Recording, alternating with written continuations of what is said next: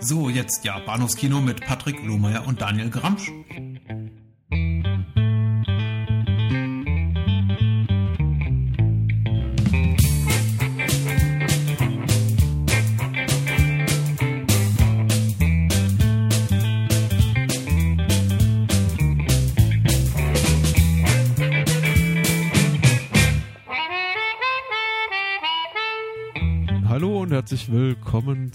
Episode 119 des Bahnhofskino Podcast. Mein Name ist Patrick und bei mir ist der Daniel. Hallo. Ja, hallo. Wir setzen unsere Bond-Reihe fort am heutigen Abend und zwar mit dem siebten Teil der äh, offiziellen Ion-Bond-Reihe aus den Händen der Herren Broccoli und Salzman. Wir sprechen über Diamantenfieber aus dem Jahr 1971 aus äh, den Regiekünstlerhänden von äh, Guy Hamilton und zum zweiten sprechen wir, ja, weil es ja eben ein, ein besonderer Abend ist, nämlich der letzte Auftritt von Sean Connery als äh, James Bond 007, sprechen wir eben darüber, was Mr. Connery so mit den, ja, ihm, ihm, ihm neu gewonnenen Freiheiten angefangen hat, nach dem Ende seiner Tätigkeit als Mhm. äh, Geheimagent, Ja. was ihn da so umtrieb. Denn eine der, eine, eines der ersten Projekte lautete da Sardos aus ähm, den Händen von John Boorman Mhm. aus dem Jahr 1974. So, das ist das Programm und äh, zuallererst die obligatorische Frage, Daniel. Ja. So beim Rückblick auf die letzten zwei Wochen, denn so lange ist es her, dass wir das letzte Mal die filmische Retrospektive gewagt haben. Was äh, ist dir da in Erinnerung geblieben? Worüber möchtest du kurz, kurz sprechen? Ja, man, man, man wird ja nicht, man wird ja nicht jünger. Ähm, äh, da vergisst man bestimmt einiges. Also an drei Sachen kann ich mich auf jeden Fall erinnern, die wollte ich heute ganz gerne mal erwähnen. Ähm, das allererste war ähm, endlich nach vielen, vielen Jahren mal äh, eine, eine schöne Blu-ray-Fassung mit äh, entsprechendem Zusatzmaterial äh, von äh, Beetlejuice. Tim Okay. Burton's Beetlejuice mit Michael Keaton und Winona Ryder und Jeffrey Jones und äh, ihren Namen habe ich vergessen. Äh, und, und, und dem Baldwin und Gina Davis großartig. Wundervoll. Ich äh, habe den Film das letzte Mal vor, ich weiß nicht wie vielen Jahren gesehen ähm, und habe lange, lange, lange immer wieder damit ge geliebäugelt, mir da irgendwie meine DVD zu besorgen und wie haben mir die ganzen Veröffentlichungen nicht gefallen. Und äh, ja, jetzt habe ich mir endlich mal die Blu-ray besorgt, wo äh, eben nicht nur der Original, sondern auch der deutsche Ton drauf ist und ähm, äh, die ähm, Musik von Danny Elfman, die wundervoll ist, ähm, als, als, als eigener Audiotrack, was ich immer ganz sympathisch finde, und ein paar Folgen von der, von der sehr, sehr schrägen Oh, äh, Fernsehserie, Cartoon-Fernsehserie. Ich war mir gar nicht mehr bewusst, wie wirklich abgefahren die war. Sehr, sehr seltsam. Ja, jedenfalls habe ich mir den endlich mal wieder angeguckt und ich war wieder sehr begeistert. Das ist, das ist so die, die, die Tim Burton-Phase, die ich wirklich äh, noch immer schätze. ja. Und ähm, ich finde, also, also sagen wir mal, all die, all die schrägen Einfälle, die er so hat, dann aber eben in äh, die, ja, wie soll ich sagen, äh, zugunsten einer, einer, einer netten kleinen Geschichte zu stellen, funktioniert für mich besser als irgendwie diese Quirkiness for Quirkiness sake. Hm. Das war halt irgendwie so in den letzten Jahren zelebriert. Ähm, und das funktioniert natürlich wirklich ganz gut. Ich finde ich finde immer noch erstaunlich, dass, dass Beetlejuice selber relativ wenig überhaupt vorkommt und wenn er vorkommt, schon fast ein bisschen anachronistisch wirkt in dem Film. Äh, aber Michael Keaton ist wundervoll. Und es gab so, so ein paar, ein paar Gags, wo ich wirklich schallend gelacht habe, was mir sehr, sehr selten passiert. Das, äh, ah, viel, viel wert. Und ich, ich, äh, ich mag Jeffrey Jones äh, in der, in der, in jener Phase seines Schaffens, bevor er Dreck am Stecken hatte. Ähm, und ja, der hat mich, hat mich gefreut, das alles mal wiederzusehen. Hm, mhm. Ich, ich glaube, äh, Beetlejuice war, glaube ich, sogar der erste Tim Burton-Film meinerseits, den ich eben auch als solchen wahr, wahrgenommen habe. Also irgendwie bewusst mit den, mit den Augen sah eines, eines einer Person, die sagt, die erkannte, hier ist, hier ist irgendwie ein Regisseur namens Tim Burton am, am, am Werk und der macht irgendwie komische Filme. Ich glaube aber nicht, dass ich, ich glaube, ich habe ihn nicht gesehen, als er irgendwie im Kino war oder auf DVD, äh, auf, auf Video noch rauskam. Ich habe ihn, glaube ich, irgendwie Mitte der 90er im Fernsehen gesehen. Ja, ja, wie sowas, ja. ja. Aber wirklich, bestimmt ein, zwei Jahre bevor ich Batman und dergleichen sah, also Okay. größere Filme. Und ich mochte ihn auch immer sehr gerne. Auch eine der, der vielen Discs, die bei mir noch eingeschweißt im Schrank steht. Also, Okay. Noch nicht rangetraut. nee, ich, äh, ich werde ihn demnächst mal wieder raus, rauskramen. Ich muss, ich, ich muss zugeben, ich habe ihn in einem dieser, dieser, dieser 10 für 50 Euro Bundles gekauft, äh, Okay. die es ab und zu bei Amazon gibt und ähm, von denen dann notorischerweise irgendwie sechs bis sieben auch eingeschweißt sehr lange im Regal stehen bleiben. Ich kenne Mal das. gucken. Mhm. Ähm, ja, das habe dir? ich gesehen. Bitte? Ja, genau. Ich fragte dabei. Ja, ähm, ich, ich, ich habe so ein bisschen zweigeteilten Rückblick, weil ich habe relativ viele Sachen geguckt, die mir neu waren, wurde eigentlich vergleichsweise häufig enttäuscht und habe mich dann in den letzten Tagen wieder so ein bisschen darauf zurückbesinnt, Sachen zu gucken, von denen ich weiß, dass ich sie mag, äh, wo ich mir eigentlich doch immer vornehme, je, zumindest irgendwie jede Woche drei, vier neue Sachen zu gucken, aber Ja. habe ich in den letzten Tagen nicht geschafft, was ich, was ich neu gesehen habe, tatsächlich, bevor ich mich so wieder auf alte, alte Lieblinge zurückberufen habe, war ähm, ich weiß nicht, habe ich, das, hab ich das letzte Mal schon erwähnt? Das war äh, New, New Police Story, der, der vierte Teil der, der Police Story Saga aus den Händen von und mit Jackie Chan. Der ähm, ja 2004 rauskam, also viele über zehn Jahre nach dem dritten Teil und äh, natürlich inhaltlich nichts mit den vorherigen Teilen zu tun hat, wie überhaupt die Police Story Filme nicht aufeinander aufbauen, aber sich ästhetisch, inhaltlich an etwas ganz Neuem versucht und grandios daran scheitert, wie ich finde. Also ähm, ein, ein, ein- eine Gruppe irgendwie Neo-Cyberpunks als, als äh, also wirklich Teenager als, als, als Schurken etabliert, teilweise auch so ein bisschen irgendwie mit so mit so der Ästhetik von äh, irgendwie Folter-Horrorfilmen wie, wie Saw oder Hostel spielt. Also der Film ist unglaublich düster für einen Jackie Chan-Film und hat nur ganz wenige Momente dieser Leichtigkeit, die ich äh, in, in der Regel von seinen Filmen erwarte. Das ist jetzt per se nichts Schlechtes, weil äh, auch ihm sei gestattet, dass er sich mal an was Neuem versucht.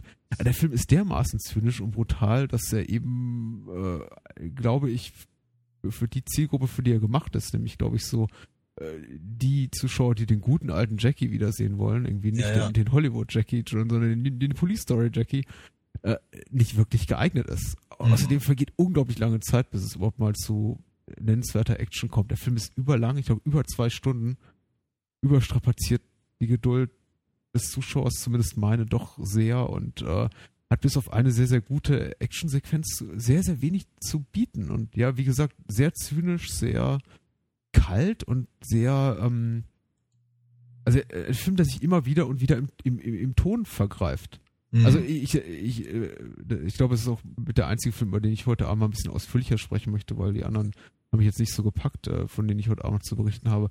Aber eine, eine Sache, ein, eine Sache möchte ich mal erwähnen, weil, weil, weil ich es wirklich ganz merkwürdig fand, war, also die, der, der, der, der, der Konflikt, äh, in den sich Jackie, der Chan, der ja wahrscheinlich auch Jackie Chan spielt, so heißen seine Figuren meistens. Äh, in denen er sich begibt, der, der beruht auf einer Konfrontation eben mit dieser äh, Gruppe junger Cyberkrimineller, die sein Team massakrieren, quasi in so einer Art äh, Folterhölle, die in eine, in eine Fabrikhalle lotsen und da sieht er dann eben ihr, sein komplettes Team irgendwie schon, schon etwas angeschlitzt und äh, angeschossen, äh, von, von der Decke hängen an, an irgendwelchen Seilen und er muss quasi so, so, so, so kleine Tricks vorführen und äh, Rätsel lösen. Ansonsten wird einer nach dem anderen äh, hingerichtet. Also Ja. quasi irgendwie von der Decke auf dem Boden plumpsen gelassen und äh, zerschmettert dort qualvoll.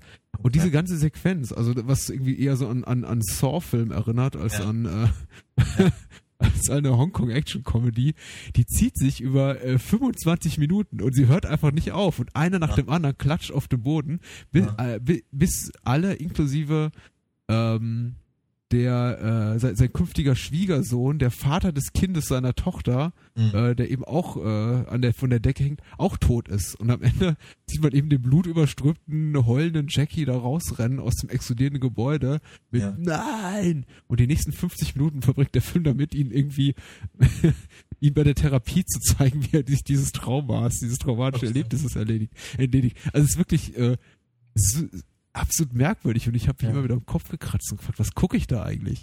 Okay. Also um es kurz zu machen, das hat meine Erwartungshaltung leider nicht befriedigt. Und äh, wenn schon ein Film meine Erwartungshaltung nicht befriedigt, dann soll er mir wenigstens was Interessantes bieten und nicht so ein, ja, nicht sowas, nicht sowas Böses, Zynisches. Mm. Bäh. Mm. Naja. Mm. Was hast du noch so gesehen? Oh Gott, äh, ich mag da irgendwie gar nicht, gar nicht irgendwie äh, danach. Das hat mich jetzt gerade wahnsinnig deprimiert. Ähm, was, was, was mich nicht deprimiert hat, war ein, ein Wiedersehen mit einem, einem Film meiner, meiner, meiner Kindheit, den ich sehr, sehr mochte und auch wiederum mich sehr darüber freute, dass er, dass er eine, eine, eine sehr, sehr hübsche Blu- Blu-ray-Veröffentlichung erfuhr. Und zwar, äh, ich glaube, der erste Film, den ich gesehen habe, in dem ich äh, Tom Hanks tatsächlich wahrgenommen Ah, habe, das war hm. Big. Hm? Ähm, die äh, eine, eine, eine eigentlich relativ simpel gestrickte ähm, Body-Switch-Geschichte, wenn man so will. Ne? So, Mhm. solche, solche Sachen gab es ja etliche Male, äh, in dem halt ein, ein kleiner Junge sich wünscht hat, ähm, erwachsen zu werden, dann ist er eben Tom Hanks. Ähm, das Interessante halt ist eben, oder das, das, das, was den Film halt so toll macht, ist eben die Präsenz von Tom Hanks in, in jenen Tagen, weil er war ja nicht sonderlich alt. Würde denken, was, keine Ahnung, 25, 26 oder so in der Mhm. Richtung. Äh, vor allem, soweit ich weiß, als, als, als Stand-up-Komiker, auch gerade so im, im Dunstkreis von John Lovitz und so, bekannt. Auf jeden Fall hatte ich ihn einige Male bei Saturday Night Live gesehen, wobei ich nicht weiß, ob er zu der Truppe direkt dazugehörte oder Gaststar war. Aber ähm, eben diese eine, eine, eine, eine, eine physische Präsenz, die er da halt ähm, mitbringt und diese, diese eine, eine äh, eben kindliche äh, Offenheit, Naivität und, und äh, ein, ein Elan, der halt wirklich, wirklich mitreißt und immer noch. Ich finde, der Film hat sich, obwohl er einige sehr, sehr klare 80er-Momente hat, äh, hat er sich sehr, sehr gut gehalten, wie ich finde. Ähm, ich habe den Film auch auf Deutsch gesehen. Ich habe mich sehr gefreut, ihn mal wieder auf Deutsch zu sehen, weil ich äh, die damalige Synchronstimme von Tom Hanks, derselbe Mensch hat, glaube ich, auch Mel Gibson synchronisiert und Mhm. äh, Billy Crystal, ähm, deutlich, deutlich besser fand als äh, Arne Elsholz, ja, der ja meistens äh, Tom Hanks äh, synchronisiert. Ähm, auf jeden Fall damals eben noch nicht, da war er vielleicht noch nicht bekannt genug, ich weiß es nicht. Aber auf jeden Fall ähm, freute ich mich halt eben tatsächlich, dieses, diesen, diesen Film noch, mal wieder zu sehen. Ich hatte ihn, glaube ich, zweimal im Kino gesehen und ich war damals, äh, ich glaube, zwölf oder so, zehn Mhm. oder zwölf. Da war- 88, ja. ja, da war, da war ein, ein war so ein Kinobesuch deutlich, deutlich teuer. Äh, und ähm, das heißt, ich muss den Film wirklich sehr gemocht haben, wenn ich für zweimal ins Kino gegangen bin. Ähm, ich weiß noch, ich habe das Buch gelesen. Damals war es auch ganz wichtig, halt diese, diese, das Buch zum Film gelesen zu haben. Weil es gab ja kein, kein Video in dem Sinne. Ja, ja. Nicht, ne? äh, ähm, fand, ich, fand ich alles schon ganz klasse. Und ich, äh, was ich noch nicht gesehen habe auf dieser Blu-ray, ist eine, äh, eine, eine Extended äh, Version. Und ähm, da, da, das werde ich mir irgendwann mal später mal, glaube ich, angucken. Aber ja, ich, ich habe mich, ich hab mich wirklich sehr gefreut, den mal wieder zu sehen. Ich wünsche, wir hätten mal die Zeit und Muße und vielleicht auch noch überhaupt das Material, um äh, quasi so eine, so eine, so eine, so eine Bücher, Podcast-Bücherlesung zu, Oh ja. zu machen, weil äh, aus, aus, aus Werken, aus, aus, aus literarischen Adaptionen von Kinofilmen, also irgendwie, habt die den umgekehrten Weg beschreiten, die eben mal basieren auf, auf Drehbüchern. Ja, Ich fand es nämlich auch ganz toll. Das war für mich immer ein riesen, riesen, riesen Ding damals. Ich habe äh, die einzigen, die ich leider noch habe, sind glaube ich, sind glaube ich die Romanadaption von ähm, hier dem dem Kevin Costner Robin Hood. Die habe ich noch hier Ja. stehen. Und Stimmt. Nightmare on Elm Street 4. auch cool. Ja, nicht schlecht. Also äh, den, den, den Kevin Costner Robin Hood, den hatte ich auch. Ich hatte, ich hatte die Goonies, ich hatte Big, ich hatte äh, Robocop. Oh, okay. Ähm, jetzt muss ich das auch anfangen, drüber nachzudenken. Äh, aber auf jeden Fall, was ich sehr, sehr witzig fand, war, dass äh, Jason Dark, der Hauptautor von äh, John Sinclair damals, Mhm. ähm, die Adaption geschrieben hat von Ghostbusters. Okay. Also ein, ein deutscher Autor. Das fand ich ganz total schräg. Ja. Genau, auf jeden Fall Big. Big, groß, großer, großes, äh, großes Kino wieder mal gewesen. Hm, Na sehr schön. cool. Ich meine, es ist auch, äh, ich, ich finde das, äh, ich finde das beruhigend, dass man irgendwie Filme auch aus der, aus der Kindheit und Jugend wiedergucken kann und nicht zwangsläufig enttäuscht sein muss. Also, äh, weil, weil es mir mittlerweile relativ häufig so geht. Du erwähntest eben die Goonies, über die wir auch ein sehr, sehr langes Gespräch hatten, schon vor Jahren. Ja. im Rahmen des Podcasts. Das war ja so eine, durchaus so eine Erfahrung, wo man dann hm. guckt mit einigen zeitlich Abstand und sich denkt, naja, so toll ist der nicht. Also ich glaube, ich fand ihn, ich, ich, war da, glaube ich, deutlich freundlicher äh, als du, aber ja, ich weiß, was du meinst. Mag sein. Ja, meine Erinnerung schwindet. Was habe ich denn noch so geguckt? Ähm, ja, viel für mich Neues, nicht zwangsläufig jetzt irgendwie von der Produktions, vom Produktionsjahr Neues, aber für mich Neues ähm, war zum Beispiel The Boogeyman, ein äh, ehemaliger Video Nasty, äh, ein US-amerikanischer Film von, von einem deutschen Regisseur namens Uli Lommel, der irgendwie damals unter den Video Nasties landete, weil er, weil eben Kinder die, die, die Bösen sind, die Schurken. Es wird besonders blutig, noch gruselig und ich fand den enttäuschend, für mich neu und enttäuschend. The Imitation Game habe ich gesehen, diesen Benedict Cumberbatch-Film. Naja. Ah, äh, äh, von einem, einem schwedischsprachigen, schwedischnamigen Namen, Namen, namigen gibt das Wort, gibt es gar nicht, von einem schwedischen Regisseur, glaube ich, oder, oder skandinavischen Regisseur. Ich bin, bin nicht mal sicher, wie der Herr heißt, der so oder so, mich hat der Film auch enttäuscht. Es ist so klassisch äh, Oscar-Bait la ähm, Beautiful Mind, äh, der leicht verschrobene, vielleicht sogar, äh, weiß ich nicht, er ist, er ist, nicht geistig behindert, aber doch irgendwie ausgegrenzter, auch aufgrund auf se seiner sexuellen, sexuellen Orientierung. Und ähm, ja, ich weiß nicht, also Cumberbatch hat irgendwie diese, diese manchmal dieses sehr, dieses sehr selbstverliebte Spiel, das mich maßlos aufregt und nervt und äh, hier da im, in The Imitation Game ist er eben also durch die Bank manieriert und der Film ist langweilig und äh, auch komplett an historischen Ereignissen, äh, tatsächlich historischen Begebenheiten vorbei. Also bäh, durch die Bank ein langweiliger, nichtssagender vergessenswerter Film. Äh, das dann war irgendwie so der Punkt erreicht. Ich hab, hatte auch noch in the Mouth of, Mouth of Madness geguckt, einen mhm. relativ späten Carpenter von vor 20 Jahren, 94 kam der, glaube ich, raus. Ja. Der hatte ich auch mal wieder gesehen, war irgendwie auch so mäßig schön, hatte ihn irgendwie so ein bisschen positiv in Erinnerung. Und dann fing ich eben an, Sachen zu gucken, die ich einfach mag. Okay. Ähm, Mouth of, Entschuldigung, ich will mir gerade mal nach Mouth of Madness, war der mit Sam Neill? Das ist der mit Sam Neill, genau. Okay, ja. mhm. Also es hat, es, er, hat, er hat ein paar schöne, schöne Carpenter-Momente. Ähm, ja. Aber es ist natürlich, äh, Carpenter hat eben die, die Messlatte am, schon am Anfang seiner Karriere sehr, sehr hochgelegt mhm, und irgendwie äh, vier, fünf Meisterwerke direkt hintereinander rausgehauen. Deswegen ist dann auch, vielleicht sollte man ihm deswegen da auch nicht allzu böse sein, dass es relativ schwierig war, glaube ich, irgendwie diesen Standard zu halten. Und äh, ja. Er sagt ja selber, das derzeitige äh, Studio, äh, der derzeitige Hollywood-Umfeld gibt einfach ihm nicht mehr die Möglichkeit, so zu arbeiten, wie er will. Ja, vielleicht ist er einfach nur alt und, und schlechter geworden. Das kann ja auch sein. Mhm. Ähm, was kann ich denn mal Schönes noch erwähnen? Ähm, The Passenger habe ich gestern gesehen. Ähm, äh, Profession der Reporter, Berufreporter von Antonioni.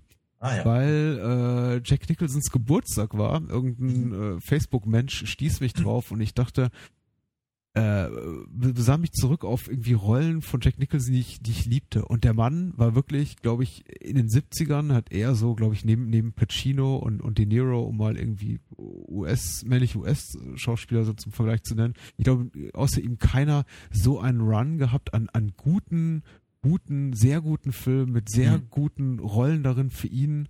Mhm. Äh, ein Meisterwerk nach dem anderen und eines von denen ist eben äh, Berufreporter, äh, Antonionis Film, den er eben in den USA gedreht hat mit, mit Maria Schneider ähm, also auf, auf, Englisch gedreht hat mit, mit Nichols und Maria Schneider in den Hauptrollen und das ist ein ganz toller Film, den ich jetzt glaube ich auch schon zum sechsten, siebten Mal gesehen habe, einer meiner absoluten Lieblingsfilme. Ähm, äh, todtraurig, wahnsinnig berührend, äh, ein Film, den ich über alle Maßen liebe, mit der wahrscheinlich schönsten und, und, und einer der längsten Schlusseinstellungen äh, der, der Kinogeschichte und äh, ich bin sowieso großer Antonioni-Fan. Also der Mann macht eigentlich für mich nichts verkehrt. Ich habe bisher keinen schlechten Film von ihm gesehen. Okay. Äh, ja, und das hat irgendwie so meine, hat mich wieder versöhnt mit der Welt, nachdem ich eben, wie gesagt, vorher so ein paar Sachen geguckt habe, von denen ich dachte, äh, äh, ja, verstehe. Ja. Ach ja, gut. Äh, Sonst noch was? Ja, schön. Ja. Da kommt doch jetzt noch was, ein dritter Teil. Du hast was an, an, angekündigt. Richtig, aber auch, auch hier, ich, ich, liebe, ich liebe es ja irgendwie so eine, so eine Übergänge zu schaffen, aber manchmal ist es einfach nicht. Ähm, Wünsch dir was. Was ich kann's, wünsch dir was, ich kann es versuchen. Nee, nee, nee. Äh, ich ich versuche es ganz schnell zu machen, weil es ist, ist, es nicht, ist es nichts wirklich weltbewegendes in dem Sinne und vielleicht ich glaube, wir haben auch schon mal halb drüber gesprochen oder wir könnten eigentlich mal drüber reden oder was auch immer. Jedenfalls habe ich auch hier wieder eine, eine ganz tolle neue Blu-ray äh, Veröffentlichung ausgenutzt. Äh, und äh, zwar habe ich mir äh, Monty Pythons Sinn des Lebens mal wieder angeguckt. Mhm. Den letzten Film der Truppe, der, wie ich finde, immer so ein kleines bisschen hintansteht. Ja, ich, so, ich kenne so viele Leute, die halt die die äh, die Leben des Brian auswendig können. Das ist ein toller Film. Äh, in Amerika ist, glaube ich, äh, Holy Grail irgendwie äh, ganz, ganz weit vorne und alle können den irgendwie mitreden. Ähm, mein allererster Film war ähm, hier Wunderbare Welt der Schwerkraft. Hm. Äh, Now for Something Completely Different. Und äh, Sinn des Lebens, ich weiß auch nicht warum, aber irgendwie hängt er mal hinten dran. Und ich finde das ganz, ich finde das, find das schwierig, weil ich finde den Film ganz großartig. Ich, ich gucke ihn mittlerweile lieber als die anderen. Äh, vielleicht, weil ich die anderen so, so deutlich viel mehr gesehen habe, äh, dass, sie mich, dass sie mich nicht überraschen mehr. Und ich finde einfach die, die, äh, der Versuch von Monty Python eben, äh, sich quasi neu zu definieren als auch durchaus äh, philosophisch oder politische Truppe, finde find ich sehr gelungen. Sie ist eben auch filmisch sehr gelungen. Mhm. Ein paar ganz, ganz tolle Einstellungen drin ich meine, gleich der, der, äh, der Kurzfilm, ich glaube, der teurer war als der gesamte Rest des Films von Terry Gilliam, ist, äh, ist wundervoll. Und äh, auch ansonsten hat er wahnsinnig, wahnsinnig viel zu bieten. Muss ich sagen, ich habe mir den vor vielen Jahren mal auf DVD besorgt, vor allem wegen der, wegen der, der Specials, die sie draufgepackt haben. Und äh, hatte ihn, keine Ahnung, ich glaube, ich habe ihn auf, also wenn ich ihn mal auf Englisch da gesehen habe, kann ich mich nicht mehr daran erinnern, aber er stand halt lange Zeit im, im Schrank und dachte irgendwann mal, ich könnte mir eigentlich mal wieder angucken und äh, schaltete durch die, durch die Menüs und stellte fest, dass sie den Film für die DVD-Veröffentlichung von vor 10, äh, 12 Jahren mhm. komplett neu übersetzt haben. Sie, mhm. haben eine, sie haben eine neue Synchronfassung praktisch äh, erstellt, äh, bei der sie durchaus den Großteil der, äh, der, der alten Synchronsprecher äh, gekriegt haben, Thomas Danneberg und, und Arne Elzholz und wie sie alle heißen, äh, aber natürlich nicht den, den ähm, glaube ich, den 19, 1990 äh, verstorbenen Ulrich, äh, wie hieß er noch gleich, ähm, den haben sie logischerweise nicht dabei gehabt und das fand ich irgendwie alles doof und irgendwie war die über, bitte? Ich, ich, ich lach nur. Ich dachte, das war, war, war eine rhetorische Frage, auf die du nicht wirklich eine Antwort erwartet hast. Nein, nein, nein, nein. Jedenfalls, okay. äh, ach, ja. Jedenfalls äh, ist, ist, diese, ist diese Neuübersetzung ganz, ganz grausam und wenn man eben mit dem, logischerweise auch über Videokassette mit dem alten groß geworden ist, dann, dann äh, möchte man das eben auch gerne wiederhaben und eben für, für, die, für die Nachwelt äh, quasi ähm, ähm, aufgehoben wissen. Und ich fing also an zu recherchieren und stellte fest, dass ich zumindest für die, äh, für die Blu-ray von vor, glaube ich, ein oder zwei Jahren nur endlich wieder den, den Originalton halt aufpoliert haben. Und dann war das nur ein, ein Klick bei Amazon später und das Ding war dann halt auch hier. Äh, und darüber freue ich mich halt auch sehr. Ich gehe mal stark davon aus, dass ich äh, das nächste Mal, wenn ich mir angucke, wieder auf Englisch gucke. Aber es war, war mir einfach ein ganz, ganz dringendes Bedürfnis, eben die, die Synchronfassung auch zu Hause zu haben, die ich eben kenne von der alten Videokassette, die ich halt in den 80ern ausgeliehen habe. Mhm. Oder habe ausleihen lassen vielmehr. Ich äh, mag, mag, mag den Sinn des Lebens auch ganz gerne, ehrlich gesagt. Ich finde, er verliert nur im direkten Vergleich eben mit anderen Werken von Monty Python. Mhm. Äh, aber äh, wenn man ihn so in, in, in, Isolation, so frei von irgendwelchen Vergleichen zu, zu Leben des Brian mhm. äh, sieht, ist der Film nicht verkehrt. Ich meine, er hat, er hat ein paar Durchhänge, aber das hatte die, das hatte die Fernsehserie auch. Ja. Weil keine 60-Minuten-Folge war irgendwie ein, ein Brüller-Sketch nach dem anderen. Es gab immer mal irgendwie Sketche, die nicht so gut funktionierten, die einen nicht so ansprachen. Das war eben auch damals schon so und äh, kann man den Film nicht zum Vorwurf machen.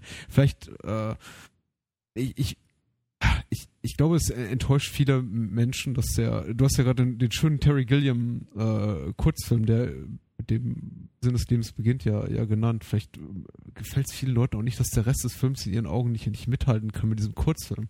Ja. Der wirklich auch das, das Highlight, also für mich zumindest darstellt, des Films. Also da das reicht da nichts mehr ran. Ja, also ist äh, ganz, ganz so heftig würde ich es eben gar nicht sehen wollen. Aber ich finde eben, was, was, was mich halt, was ich halt so ganz, ganz toll finde, halt, ist eben diese, dieses, äh, das, äh, die ganzen Autoritätsfiguren von Schule, Staat, Mhm. Kirche, Militär, dass die eben alle wirklich, wirklich bloßgestellt werden auf Ärzteschaft und was nicht alles, ja. Äh, auch, auch das Entertainment-Business selber und dass sie eben alle wirklich, wirklich schlecht aussehen, quasi, ja. Und aber eben auf, auf auch äh, anders als, was weiß ich, keine Ahnung, anders als Pontius Pilatus zum Beispiel, Brian. Mhm. Ja, anders als der Colonel von, von Graham Chapman, der, der permanent den Film auf, anhält, weil es zu albern wird.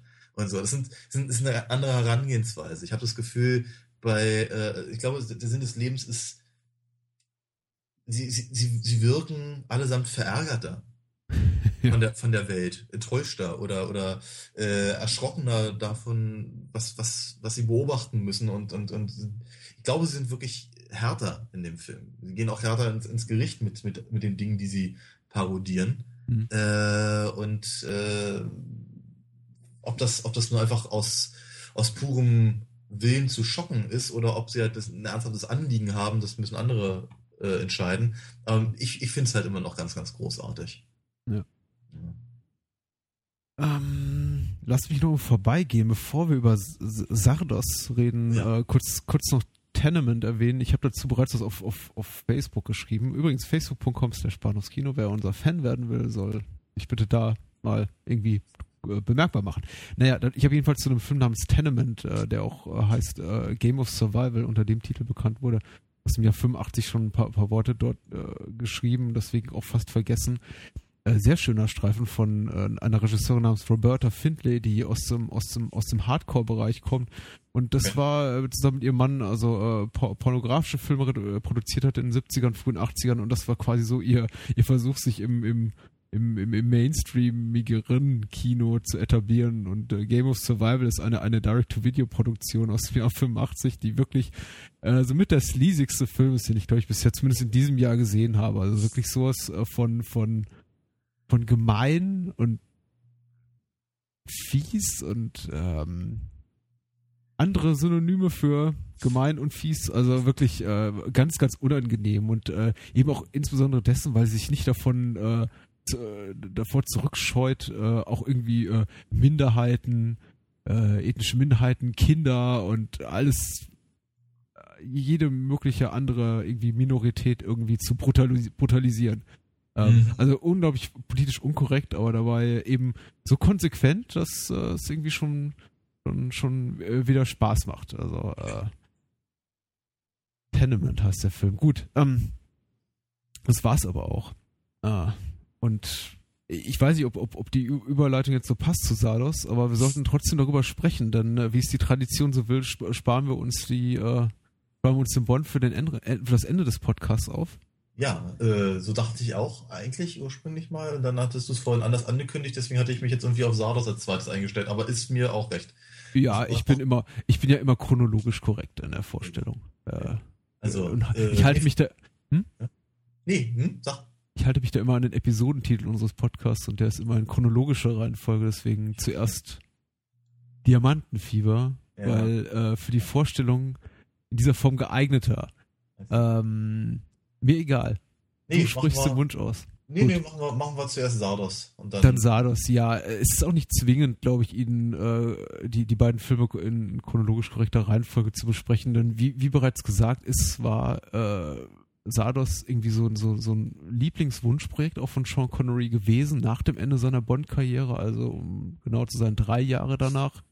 Äh, er war bereit für ein relativ, für relativ kleines Geld an, an diesem Film mitzuwirken. Okay. Es gibt einen sehr, sehr schönen Audiokommentar auf der Sardos DVD, in der äh, in dem John Burman eben beschreibt, wie er, wie er Sean Connery für die, für die Rolle gewann und sie sich am Ende sogar einen, einen, den, den Fahrer zum Set teilten, was glaube ich so irgendwie in, in Filmemacherkreisen so als die äh, größte Demütigung oder, oder größte Form der Demut gilt, so von wegen hier, lass uns, lass uns eine Limousine teilen zum Drehort. Und äh, er, er, er lobt dort Sean, wie, wie großzügig er doch war und bereit für gerade mal irgendwie 100.000 Pfund an diesem Film mitzuwirken. Okay. Ähm, insofern, ja, muss er wirklich dahinter gestanden haben. Also, Ja. er spielt die Hauptrolle neben, neben äh, ich, ich sag immer, ich will immer Hel- Helen Mirren sagen, aber es ist Charlotte Rampling.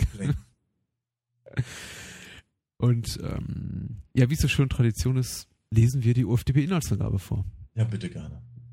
Sardos. Äh, Moonshade hat die geschrieben, der uns Ach. bekannt ist. Ja. einer, von, einer von drei UFDB-Usern. ähm, und er schreibt, in ferner Zukunft ist die Erde von brutalen Barbaren bevölkert, die von ihrem steinernen Gott Sardos mit Gewehren versorgt werden. Wenn sie sterben, glauben diese Wilden, kommen sie in den Vortex, wo sie bei den Unsterblichen wohnen werden. Als der Krieger Zed, gespielt von Sean Connery, von einem alten Mann lesen lernt, wird er neugierig und entert den fliegenden Gott, um so in den Vortex, eine geschützte Zone zu gelangen. Dort leben tatsächlich Unsterbliche. Das er wiederholt sich ein bisschen, ne? Dort leben Ja. tatsächlich, dort leben tatsächlich Unsterbliche, die zwar große psychische Kräfte haben, aber allmählich ihre Lebenswillen verlieren. Sets Ankunft in der Zone verschiebt das Gleichgewicht der Kräfte. Erwähnte ich, dass im Vortex Unsterbliche leben? Ich Ja. glaube, ja. ähm, Hm. ja, so viel zur Handlung. Ich habe auch gleich die Cinema.de Seite rausgesucht, weil da steht ja irgendwie immer noch mehr. Ja. Ähm, äh, da steht ähm, aufregend bizarre, oft auch brutale Vision von John Burman. Klammer auf, der, bekannt von der Schneider von Panama. Aber auch, naja, hier bei- beim Sterben ist jeder der erste Emerald Forest, also äh, Point Blank, großer Regisseur. Wie auch immer. Äh, Fazit der Cinema, damals ein Flop, heute ein Stückchen, Achtung, das böse Wort, Kult. Aha, okay. Ja. Ja. Okay. Auch für dich ein Stückchen Kult, lieber Daniel. Ja, ja, in der Tat, durchaus. ähm,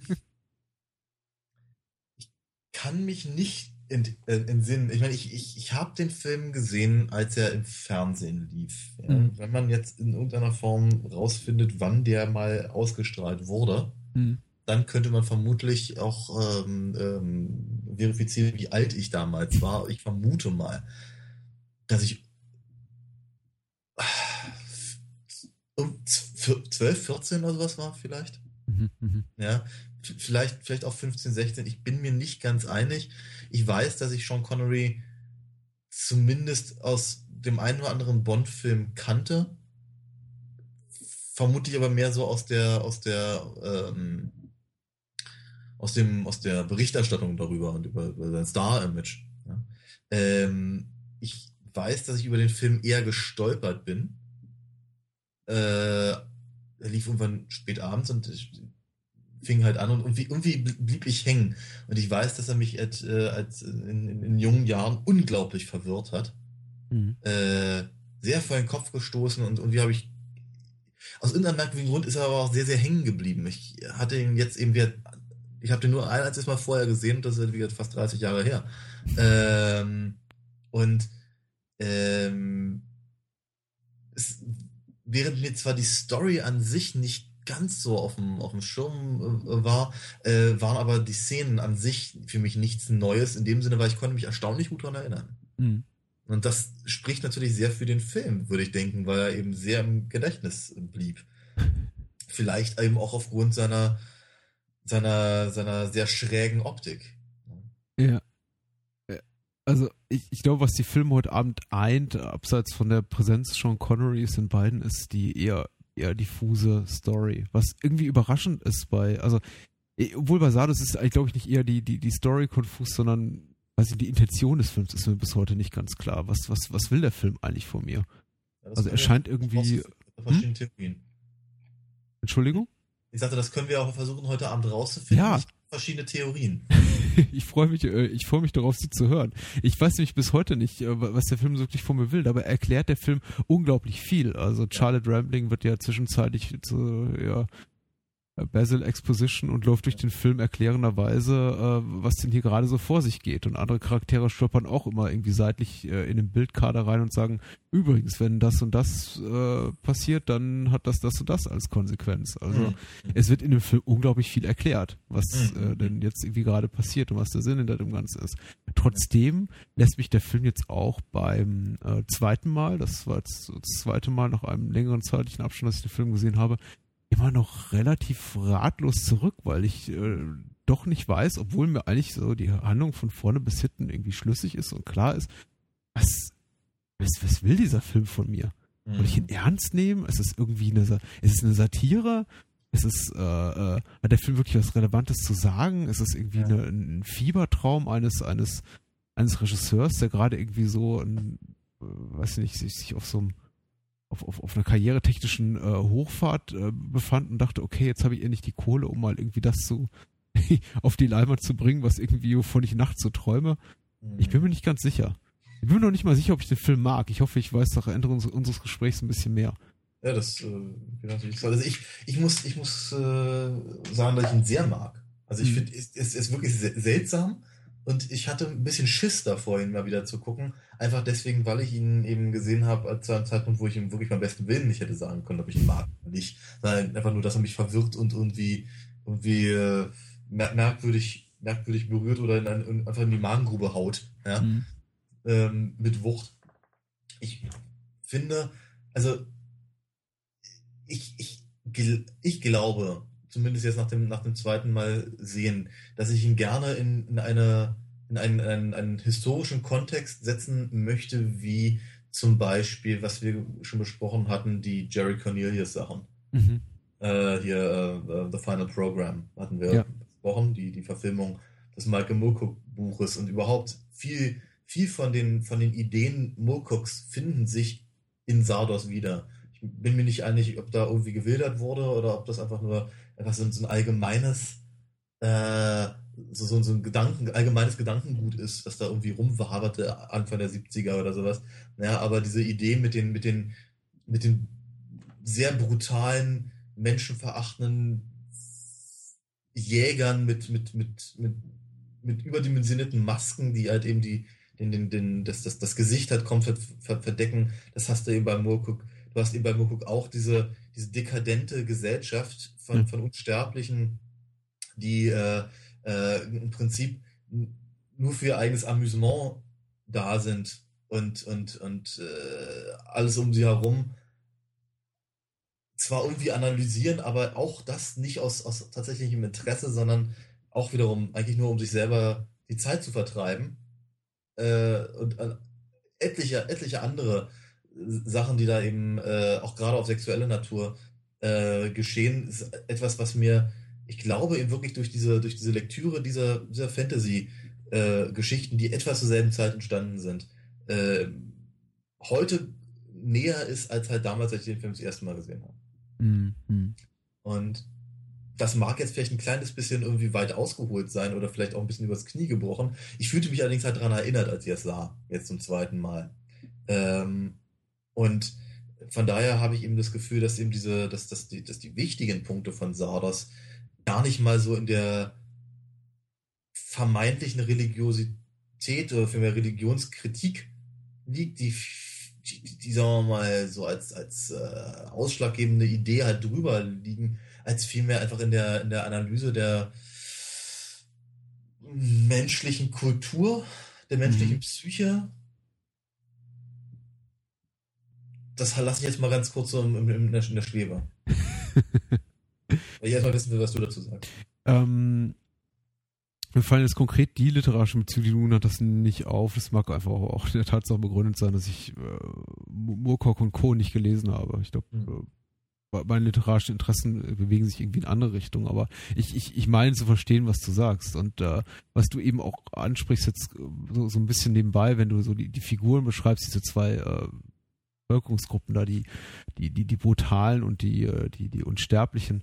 Äh, also äh, mir, mir gefällt das ganz, ganz, ganz gut, auch weil es irgendwie, es hat, es hat eben so, so, so was Britisches, so was Europäisches und das ist Mhm. irgendwie, also was mir an dem Film am besten gefallen hat, ist eben, also dieses, dieses eben nicht Hollywood-Kino-Flair. Auch dieses, äh, diese ganze Gesellschaft der, der Unsterblichen, die hat eben so, du hast das, wie hast du das äh, genannt? Irgendwie, das, das Dekadente, ja, das hat sowas, äh, ja, ar- aristokratisches, fast schon irgendwie incestuöses, diese, diese Form der Lebensgemeinschaft, in der die sich da bewegen. Das ist irgendwie so, irgendwie so ein ganz äh, dekadentes, fast, fast schon äh, irgendwie de, den weltlichen Problemen gegenüber indifferentes äh, Völkchen, das sich da irgendwie in ihrer, in ihrer eigenen Arroganz so suhlt. Und äh, dem gegenübergestellt eben diese, diese, dieses äh, proletentumige äh, äh, Wilde, das äh, Sean Connery in ihre Welt reinbringt, das fand ich irgendwie einfach schon, äh, das, das, fand ich irgendwie einen ganz, ganz interessanten erzählerischen Aspekt und irgendwie eine ganz interessante Thematik und auch irgendwie von der Figurenzeichnung her unheimlich, unheimlich reizvoll. Und äh, auch selbst, äh, ich tue mir immer noch so ein bisschen schwer, den Finger drauf zu legen und zu sagen, das und das gefiel mir irgendwie besonders gut, also, aber äh, äh, es, der Film bietet eben ein Flair, das, äh, das Hollywood-Kino dieser Tage, der 70er Jahre, aber auch irgendwie heute nicht irgendwie wirklich hat. Und es fühlt sich äh, einfach anders an und dadurch irgendwie, allein dadurch äh, reizvoll an. Ich bin ja. ein bisschen übermüdet. Ich kann es, glaube ich, nicht besser auf den Punkt bringen. Ähm, ironisch ist ja dabei, dass sich aber der Film halt in seinem Titel auf ein Stück amerikanisches Literatur, äh, auf ein Stück amerikanische Literatur bezieht. Natürlich, ja. Ja, also ich meine, es ist ja, es ist ja in gewisser Weise eine Form von Pointe des, des Films. Ich meine, da, da ich die Pointe schon kannte, hat es mich jetzt nicht, nicht, nicht, nicht erstaunt, aber ich weiß, ich weiß noch, wie sehr, also wie wahnsinnig clever ich das, das fand, als ich es eben das erste Mal gesehen mhm. habe. Ich dachte mir, wow, was für eine, was für eine wirklich schräge Idee. Ja. ähm, und äh, das, das versuche ich halt noch so ein kleines bisschen nachzuvollziehen, selbst wenn es mir halt jetzt beim zweiten Mal gucken so nicht ging. Ja? Aber es ist natürlich genau, genau diese, dieses, dieses äh, das, das, dass, dass, dass, dass das ganze Ding eben nicht unbedingt zur, Literar äh, zur, zur Religionskritik macht, sondern eben tatsächlich eher zur Kulturkritik. Ja.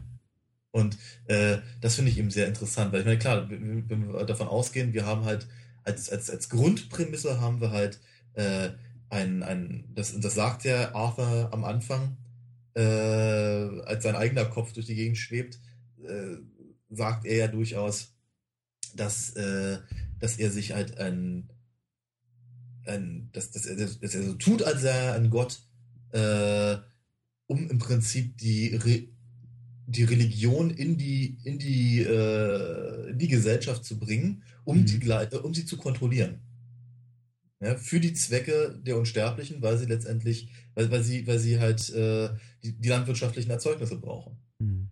Ja. Das ist, das ist natürlich, das ist eine, eine, äh, eine interessante Parabel zu äh, einfach unserer, unserer Geschichte, ja, in, in Europa, logischerweise. Aber es ist natürlich auch einfach eine, eine, eine interessante Herangehensweise aus diesem, aus diesem, aus dem Machtspektrum heraus, also aus der Überlegung, wie, wie kann ich Leute, ähm, wie kann ich Macht ausüben über, über, über viele Leute, möglichst so, dass ich mir wenig die Hände selber schmutzig mache. Aber es ist eben natürlich auch einfach eine Frage, wie entwickelt sich das? Ja? Deswegen sage ich jetzt, es ist eine gewisse Form von Kulturkritik. Ja. ja weil eben äh, Sean Connerys brutale äh, durch die, durch die Gegend äh, ziehen und eben im Prinzip ihren, ihren, ihren mörderischen Gottesdienst da abhalten.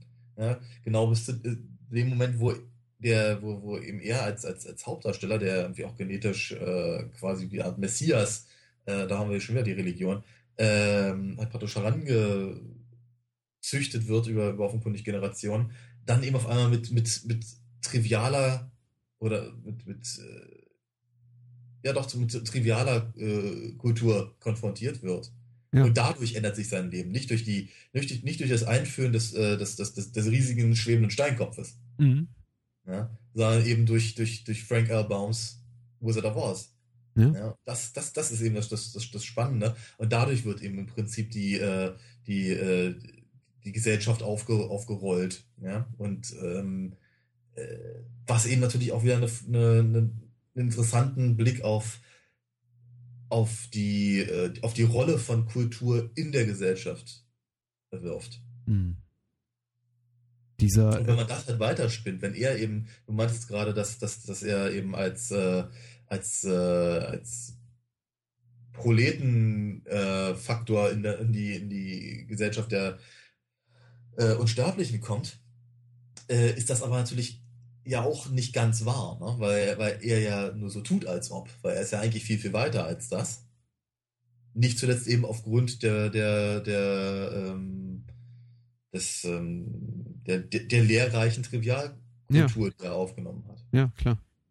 Ich finde eben eher irgendwie diese, dieses Spiel oder Gegenspiel dieser, dieser beiden Pole, dass das Triviale und das, das und, und, und die Hochkultur, das ist irgendwie einerseits, äh, findet das in dem Film irgendwie auf eine ganz, ganz spannende, schlaue Art und Weise Einzug, irgendwie zum, zum Zwecke irgendwie der, der, der Sozialkritik oder äh, Kritik oder weiß ich, einfach, einfach Kommentar auf religiöse Aspekte, die du gerade erwähnt hast, äh, dieses ganze, hier, hier ist die Aristokratie und dort sind irgendwie die, die, die, die brutalen, tumpen Menschen und äh, also er wirft irgendwie ganz interessante Fragen auf und ist, un, ist, ist phasenweise äh, unglaublich, unglaublich schlau, auch irgendwie äh, hat, hat so eine satirische Schleue, manchmal aber auch wirklich eine, eine, eine ganz betonte Ernsthaftigkeit. Ich glaube, der Film will nicht wirklich komisch sein, zumindest Nein. meistens nicht. Aber dann hat er eben, und ich glaube, das macht es ähm, mir auch ein bisschen schwer. Und viele Leute flüchten sich dann einfach in dieses, ja, es hat irgendwie so Kult und äh, äh, weiß ich nicht, äh, ist halt albern, ist halt irgendwie trashig, äh, irgendwie in, in, in, in, diese gedankliche Richtung hat eben auch so viele äh, Momente, die einen, äh, ja, die einfach wirklich albern sind. Man muss es einfach, einfach, einfach mal so sagen, die äh, dann, dann sich fast schon wieder so in, in, Richtung, ähm, äh, ja, Monty Python in ihren, ihren schwächeren Momenten äh, bewegen. Ich bin mir nicht ganz sicher. Also, ich meine, äh, Sean Connerys Klamottenwahl zum einen, die, weiß ich nicht, die, die, die halbnackten Nymphen mit ihrem Gebäck im, im, im Vortex. Ich finde, das ist, äh, wenn, wenn Charlotte Rampling da mit dem, mit dem Zeigestab versucht, die, äh, die, die, die Mysterien der, der, der männlichen Erektion, äh, ja. ich, zu erklären. Ja, das sind schon so Momente, Momente, da kann ich mir nicht vorstellen, dass der, dass der Filmemacher, also John Boorman hinter der Kamera saß oder am, am Drehbuchtisch äh, saß und dachte, ja, äh, ich mache damit jetzt irgendwie ein profundes Statement über irgendwas. Da habe ich, ja, da hab ich wirklich das Gefühl, er will einfach nur albern sein oder irgendwie glaube, konfrontieren, glaube, schockieren. Ich glaube, du irrst. Okay. Ähm, weil ich glaube, genau, genau die Sachen, die du jetzt gerade erwähnt hast, sind, glaube ich, mit einer der, der, der, der Kernpunkte dieser komischen Gesellschaftsform, die er da aufzeigt. Und ich glaube, da muss man sich ein kleines bisschen versuchen, in eine, in eine, eine Gedankenwelt eben der frühen bis mit 70er und auch durchaus noch der 80er ähm, zu versetzen. Mhm. Weil was er da hat, ist natürlich, im Prinzip ist es, ist es auf der einen Seite der, der feuchte Traum der Hippies und gleichzeitig so ein bisschen der Albtraum der alternativen Szene. Und ich glaube, das ist ganz, ganz wichtig und ganz, ganz wesentlich. Diese, diese was du meintest, halt diese, diese, diese halbnackten Nymphen mit den, mit den komischen grünlichen Baguettes, die sie da haben. Und, und all das. Das ist, das ist kommunales Leben, das ist alternativer Quark. Mhm. Ne? Das ist äh, äh da auf, auf, auf in solche, in solche, wir, wir leben alle zusammen auf dem, auf dem Bauernhof äh, und, und äh, alle arbeiten äh, mit und dann sind wir glücklich und, und zufrieden. Äh, und zum Schluss äh, halten wir alle Händchen und, und, und, und werden eins äh, mit, mit, mit unseren Gedanken. Das ist ehrlicherweise, das ist nicht so weit weg von dem, was eben tatsächlich durchaus versucht wurde, in genau mhm. solchen äh, äh, Grüppchen und Gruppierungen. Und glaub mir mal, ich habe davon ein oder zwei kennengelernt. Ähm, und das ist, deswegen glaube ich eben, dass das überhaupt nicht albern war. Ganz im Gegenteil. Ich glaube, dass er wirklich versucht hat zu zeigen, dass das eine mögliche Form der Entwicklung äh, von, von Gesellschaft sein kann. Gerade eben natürlich einer Gesellschaft, die so alt ist, und sich in irgendeiner Form halt über so einen langen Zeitraum organisieren muss. Ähm, und da das natürlich alles nach hinten losgeht, ist es natürlich auch gleichzeitig Angst davor, dass das eben unter Umständen gar nicht mal die richtige, der richtige Weg ist. Mhm. Ja, es, ist so ein, es, ist, es ist wirklich so ein Hippie-Ding, glaube ich. Ja. Ähm, und eben auch durchaus äh, es hat auch, es hat auch ein bisschen was da mit der, mit der, mit dem, also gerade was du meintest hier, dieses, äh, diese Charlotte Rampling äh, Erektionsgeschichte da, äh, diese, davon gibt es ja mehrere Szenen, die, die alle ja. mit, der, mit der Wissenschaft in irgendeiner Form spielen, mit dem, mit diesem, mit diesem Plenum und dem, dann wird irgendwie was diskutiert und alle stimmen sie ab und äh, äh, irgendwelche, irgendwelche Forschungen werden präsentiert und sowas. Und diese, diese, dieser, äh, dieser Wunsch, die eigene die, die im Prinzip die eigene, die eigene Interessenlage zu legitimieren über eben die, äh, äh, die Intellektualisierung genau solcher, solcher Dinge, hast mhm. du eben natürlich auch ganz, ganz massiv in den, in den äh, studentischen Diskussionen jener Tage. Hm, hm. Ja, ja nochmal, ich glaube nicht, dass das, dass das albern war. Ich glaube, es, es, mag, es mag natürlich Kritik haben, es mag auch etwas Satirisches haben. Das möchte ich dem gar nicht absprechen. Ganz im Gegenteil. Äh, ganz massiv sogar. Gerade wenn man halt so eine, so eine, so eine, äh, so eine hofnahen Figuren halt einführt wie, wie Arthur oder auch in gewisser Weise Friend, wobei Friend fast schon eher so ein, für mich schon fast eher so eine, so eine, so eine Shakespeareische Figur ist. Mhm. Ja? Äh, so, ein, so, ein, so, ein, so, ein, so ein Mercutio. Ja? Äh, jedenfalls ähm, glaube ich, dass das alles da irgendwie ein, einfließt und eben sehr, sehr seiner Zeit entspringt. Mhm. Äh, nichts von dem gesagt hast, nichts was du von dem gesagt, äh, gesagt hast, würde ich irgendwie, weiß ich, leugnen wollen. Das ist ähm, möglicher, wahrscheinlich absolut, absolut richtiger, richtiger Blick auf die Dinge. Ich hab's, ähm, ich, ich weiß nicht, vielleicht habe ich mir irgendwie auch nicht, nicht, nicht, nicht ausreichend Mühe gegeben, irgendwie das Ganze zu hinterfragen oder irgendwie das, das äh, nochmal irgendwie äh, intellektuell, also irgendwie gedanklich irgendwie im Kopf hin und her zu wälzen, mir darüber Gedanken ja. zu machen.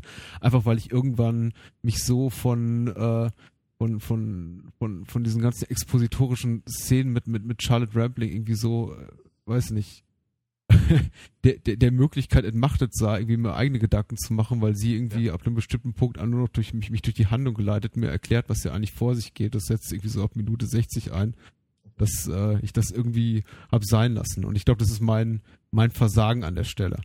Na ja. Ähm, äh, ja. Du, ich, ich, ich, ich, muss ja auch gar nicht recht haben, aber ich, ich finde ich find halt, also diese ich finde, der Film erklärt, er erklärt auch ein bisschen viel. Ich finde es auch irgendwie fast schon ein bisschen schade. Ich meine, äh, ich, ich habe mich tatsächlich äh, äh, bis, bis zuletzt, ich hatte, ich habe mir jetzt die Mühe gemacht, um diesen Audiokommentar mit Burman angehört und äh, ja. er hat tatsächlich äh, das gesagt, auch was ich vermutet habe. Viele dieser Szenen hat er erst irgendwie nachträglich eingefügt, nachdem er irgendwie bei, bei Testscreenings oder von irgendwie von den Produzenten gehört hatte, du, den Film versteht kein Mensch.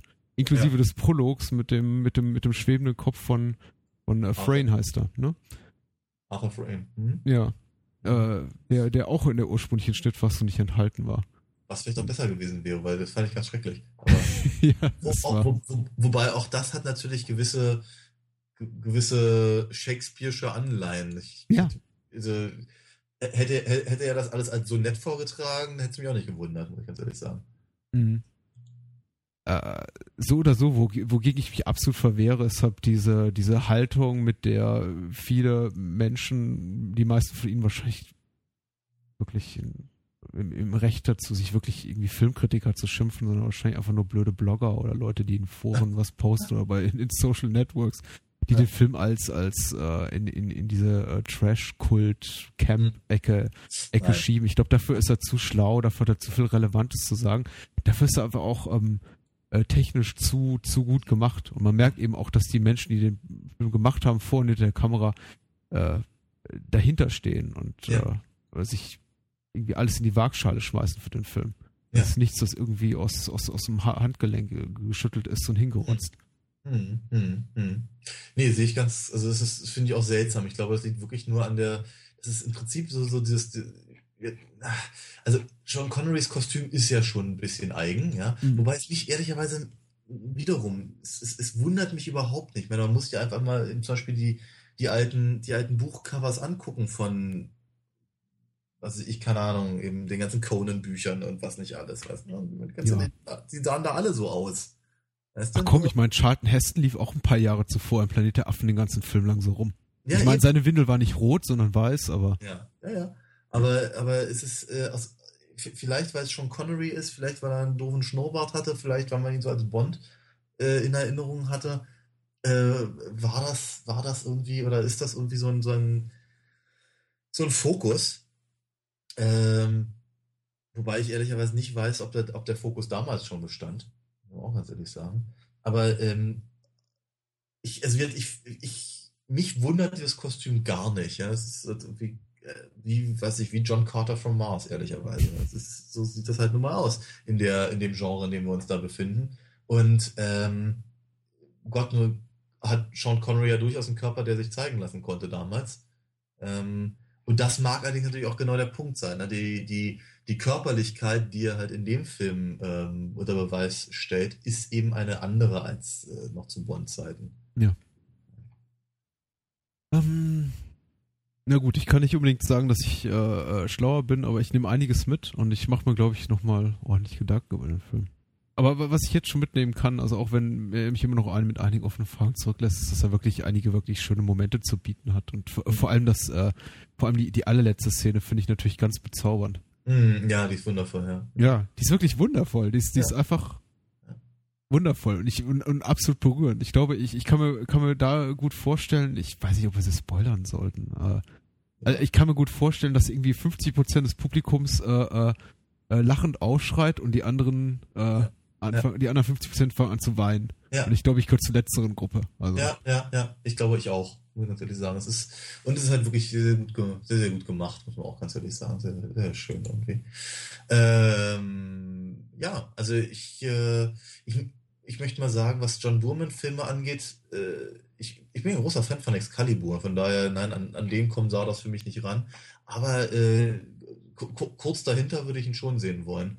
Ähm, ich habe mich sehr gefreut, ihn mal wieder gesehen zu haben und mir neue Gedanken machen zu können dazu. Äh, dann lass uns, ähm, wollen wir zu Diamantenfieber wechseln? Ja, bitte gerne. Und äh, vorher machen wir eine kurze Pause.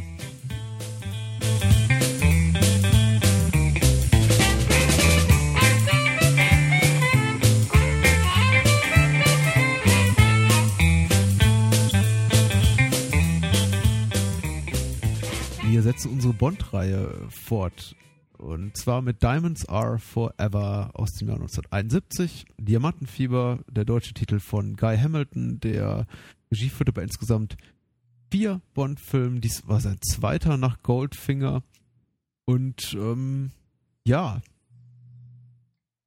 Diamantenfieber muss man ganz ehrlich sagen, aber dazu vielleicht noch ein bisschen später mehr, ist, äh, wird von den meisten Fans nicht gerade als das Highlight der hm. äh, Bond-Serie äh, bezeichnet, geliebt, hm. schätzt, äh, gewertschätzt äh, und so weiter. Mein Gott, ey, mein Hirn heute Abend. ich äh, gebe die äh, Verantwortung für den Inhalt der nächsten 30 Sekunden weiter an einen, einen OFDB-Rezensenten, der da was geschrieben hat zu ähm, äh, Diamonds Are Forever und stelle mit Schrecken fest, dass äh, die Inhaltsangabe sehr, sehr lang ist. Auch diese wiederum von Moonshade geschrieben, allerdings zwölf Jahre nachdem er die Inhaltsangabe für Sardos geschrieben hat. Ah, okay. Also ja. ein Mensch, der sehr, sehr lange schon aktiv ist in dieser Welt des äh, dieser ähm, äh, Glamour-Welt der Online-Film-Datenbank, möchte ich es mal nennen. Ähm, unglaublich lang. Also, äh, man lausche. Nach dem gewaltsamen Tod seiner Frau sind James Bond auf Rache an Ernst Stavro Blofeld, äh, diesmal gespielt von Charles Gray, dem ja. Mastermind der äh, Verbrecherorganisation Spectre. Er stöbert ihn auf, äh, just als vom Blofeld identische Doppelgänger chirurgisch geformt werden und tötet ihn endlich. Doch sein nächster Fall wartet bereits. Enorme Mengen von Diamanten scheinen in der letzten Zeit aus Südafrika herausgeschmuggelt worden zu sein, die jedoch nirgendwo auf dem Markt angeboten werden. Weil man Marktmanipulation befürchtet, soll sich Bond in den Schmugglerring einschalten und reist nach Amsterdam, wo er als Peter Frank, äh, Franks die attraktive Tiffany Case kennenlernt und sich in die äh, Schmuggelkette drängt. Derweil sorgt ein Pärchen von homosexuellen Killern, Mr. Wind und Mr. Kidd, dafür, dass alle Verantwortlichen in der Affäre den schrecklichen Tod, einen schrecklichen Tod sterben. Die Spur führt Bond in die USA bis nach Las Vegas, wo der Konzern des Milliardärs Willard White offenbar etwas Großes mit den Diamanten plant, einen laserbewehrten Satelliten, der mit den Edelsteinen betrieben wird äh, und mit dem man Ziel auf dem ganzen Planeten ausschalten kann. Äh, Punkt, Punkt, Punkt, ich höre mal auf. Okay. Das geht nur ein, zwei Sätze weiter. Äh, schon, schon sehr, sehr detailliert, wobei man auch sagen muss, damit wäre ungefähr 80 Prozent der Handlung abgedeckt. Da gibt es da noch einen ja. finalen, mehr oder weniger großen Twist, den aber, glaube ich, so ziemlich jeder vorausahnen kann, ja. der so ein bisschen bewandert ist im, im, im Bond-Universum. Ja. Der hier nicht genannt wurde. Mhm. Und äh, ja, wie bereits gesagt, also Diamantenfieber ist der Film, zu dem quasi, äh, zu dem äh, Sean Connery mit Unterstützung von einer Million Pfund quasi über, überredet werden musste, nochmal mitzuwirken, nachdem er schon irgendwie einige Jahre zuvor kein Interesse mehr daran bekundet hatte, äh, weitere Bonds zu drehen. Mhm. Und ja, die Produzenten, ey, der, der Grund ist wirklich re recht trivial und das, was man so über den Film sagt, stimmt tatsächlich auch. Äh, man war enttäuscht vom Einspielergebnis von äh, On Her Majesty's Secret Service, den wir letztes Mal ja abgefeiert, vorletztes Mal ja abgefeiert haben, Mhm. als ganz tollen Bond. Und hat sie gesagt, okay, holen wir Connery zurück, holen wir den Regisseur von Goldfinger zurück, machen wir was Bodenständigeres, Mhm. kein großes Liebesdrama und es hat sogar funktioniert. Also der Film hat doppelt so viel eingespielt in den USA Ja. wie ja. der Vorgängerfilm. Mhm.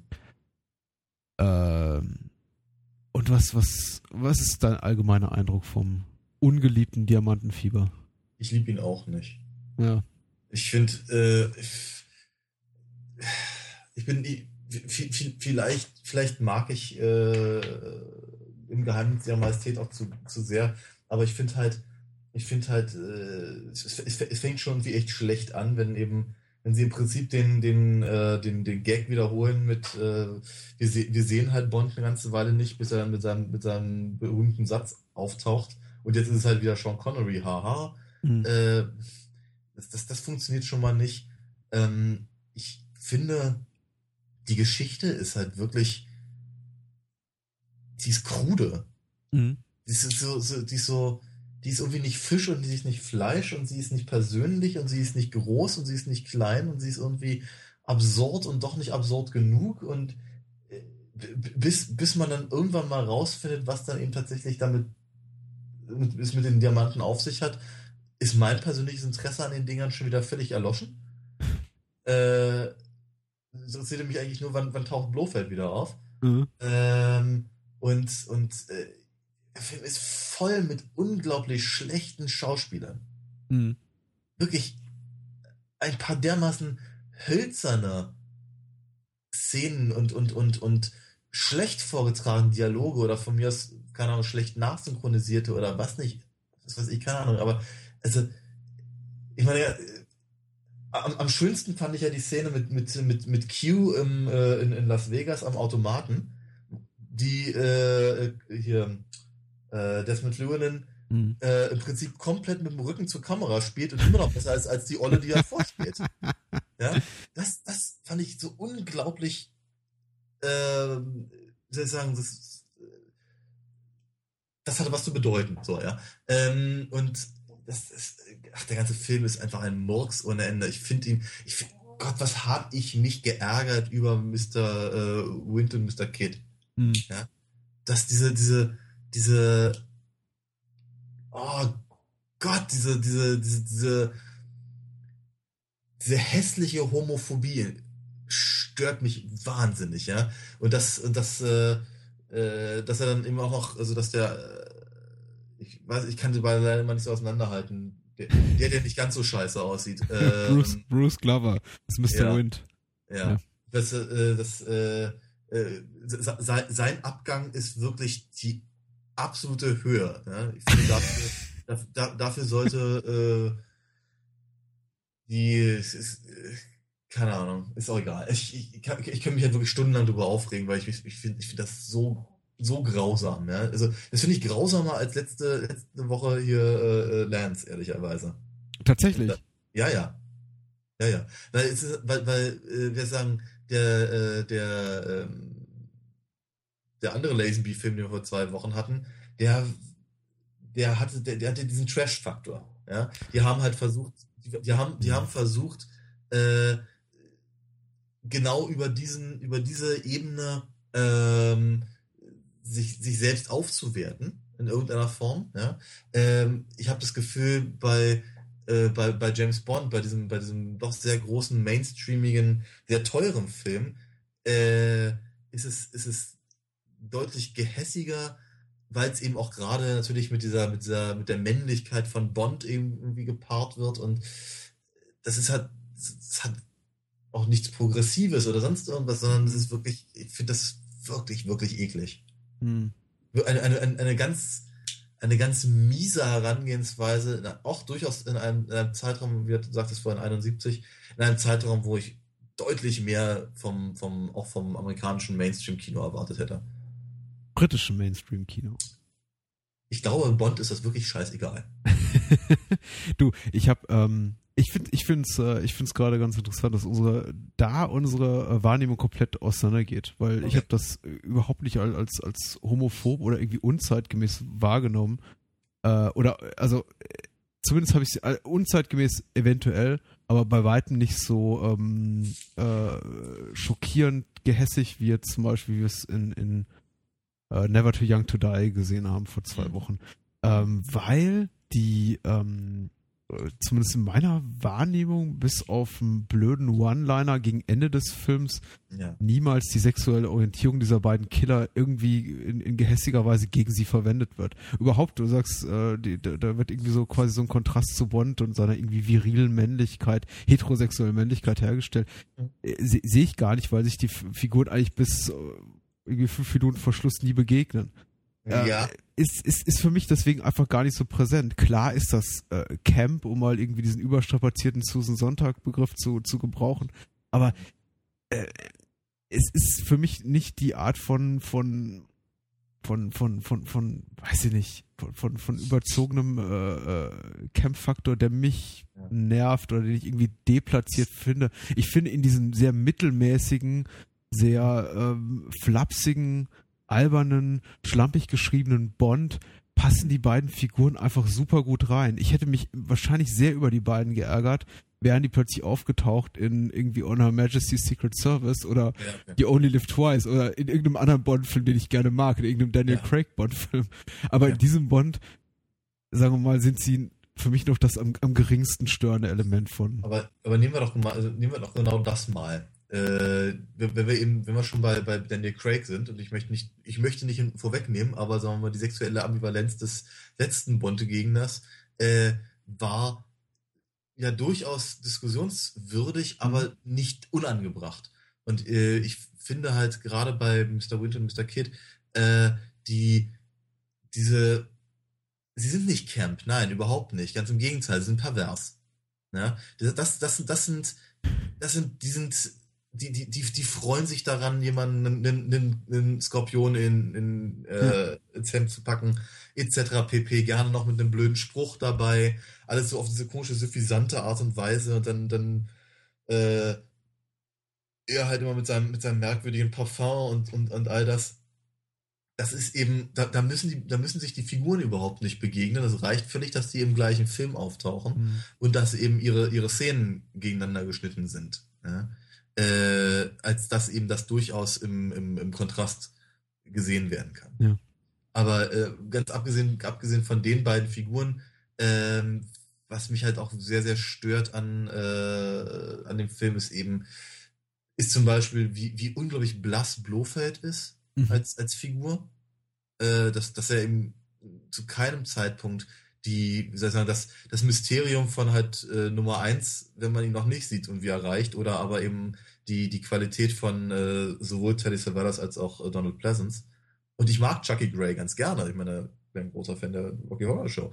Aber ähm, das, das, äh, dieser, das, das äh, der, der, der Plot funktioniert halt einfach überhaupt nicht. Und diese, die Geschichte mit den Doppelgängern und dann mit dem, mit dem, mit dem Stimmverstellen. Hm.